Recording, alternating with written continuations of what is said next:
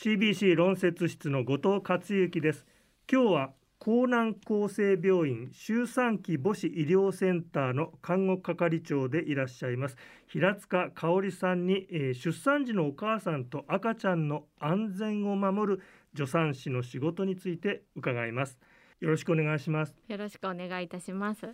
平塚さんに今日のテーマである出産のその時、助産師さんがお母さんと赤ちゃんを守るお仕事どこが一番のポイントになるんでしょうか？やはり、えーと、2人の命を預かっているというところで母児の安全を守るということを一番に分娩の時は関わるようにしています。具体的にはそれぞれの安全と一言に言ってもいろんなお仕事を通してお母さんと赤ちゃんを守ることになると思うんですがまずお母さんから伺いますと、どういうことが一番大事なポイントなんでしょうか？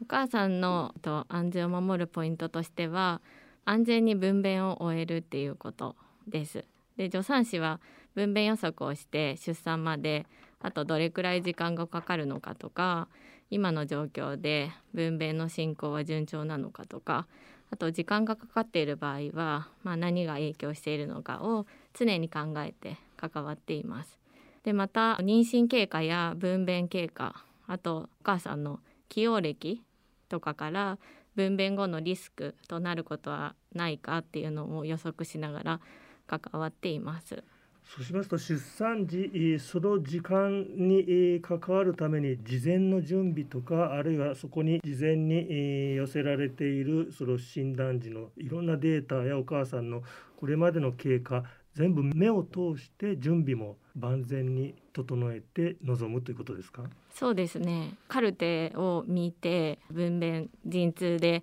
来院されるとか破水で来院されるとかいう方の情報をまず取ってどんな分娩になるかなっていうことを予測しています。で出産の時出血のリスクがあったりするのでその出血のリスクにつながる要因はないかとかそういうところも必ず見るようにしています。お母さんの不安をこう和らげてあげるのも重要な仕事なんですよね。そうですね。えーと、今はやはりコロナ禍っていうところで家族の付き添いが当院の場合は分娩の1時間前にご主人に LINE されているっていうことがありましてそれ以外はお母さん一人で頑張らないといけないっていうところがあるのでお母さんに寄り添って今の状況がどんな状況であるのかっていうところとかを分かりやすく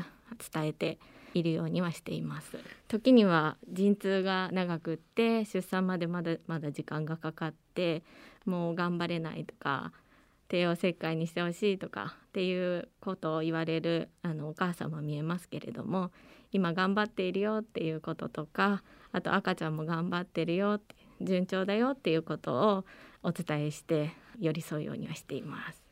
もう一方の赤ちゃんの方もしっかりとこう元気に生まれてきてもらう必要がありますので目配せしながらっていうことになるんですよね。そうですね陣痛が始まって病院に入院されると分娩監視装置っていう赤ちゃんの心拍と陣痛の強さを計測する機械をお腹につけるんですけれどもこの機械は分娩が終了するまで装着をしています。で陣痛によって赤ちゃんにストレスがかかりますので赤ちゃんの心拍を常にモニタリングして異常があれば医師に報告して必要な指示を受けています。やっぱり医師は病院に24時間おりますけれどもモニタリングをずっと見ているのは私たちなので助産師がモニタリングを見ながらあとは今のお母さんの分娩進行状態も見ながら異常がないかっていうのを判断しています。ご家族との情報共有はどのようにされるんでしょうか？ご主人にも立ち会い出産ということで分娩室に入っていただいて出産の喜びとか苦労とかを一緒に味わってもらっています。でその喜びとか苦労を一緒に味わうことで、まあ、分かち合うあってお互いの絆も深まるっていうふうにも言われていますし父親の今後の育児への興味関心とか協力も得られると言われているのでご主人に対しても分娩の時に赤ちゃんが生まれてきますよもうすぐですよとかそういうふうに声をかけさせてもらって立ち会い分娩も大切にしています。その出産その時にどんな経験をご家族みんなで共有できたかがその後の赤ちゃんがすくすく育っていく家庭環境をこう良くしていくその最初の出発点でもあるっていうことなんでしょうか？そうですね。やはり命の誕生ということで、家族の誕生っていうところもありますので、えっ、ー、とそこも大事にしています。こういったお仕事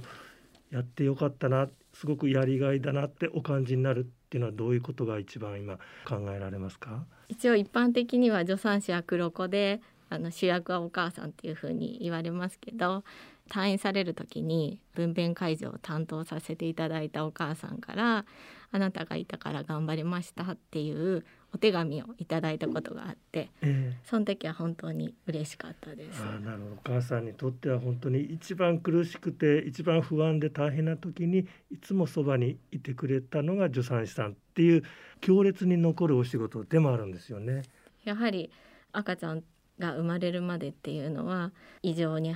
傾いて緊急で帝王切開になったりっていうこともありますので常に赤ちゃんの心音とかお母さんの状態とかっていうのは見ないといけないなと思っています。ありがとうございました。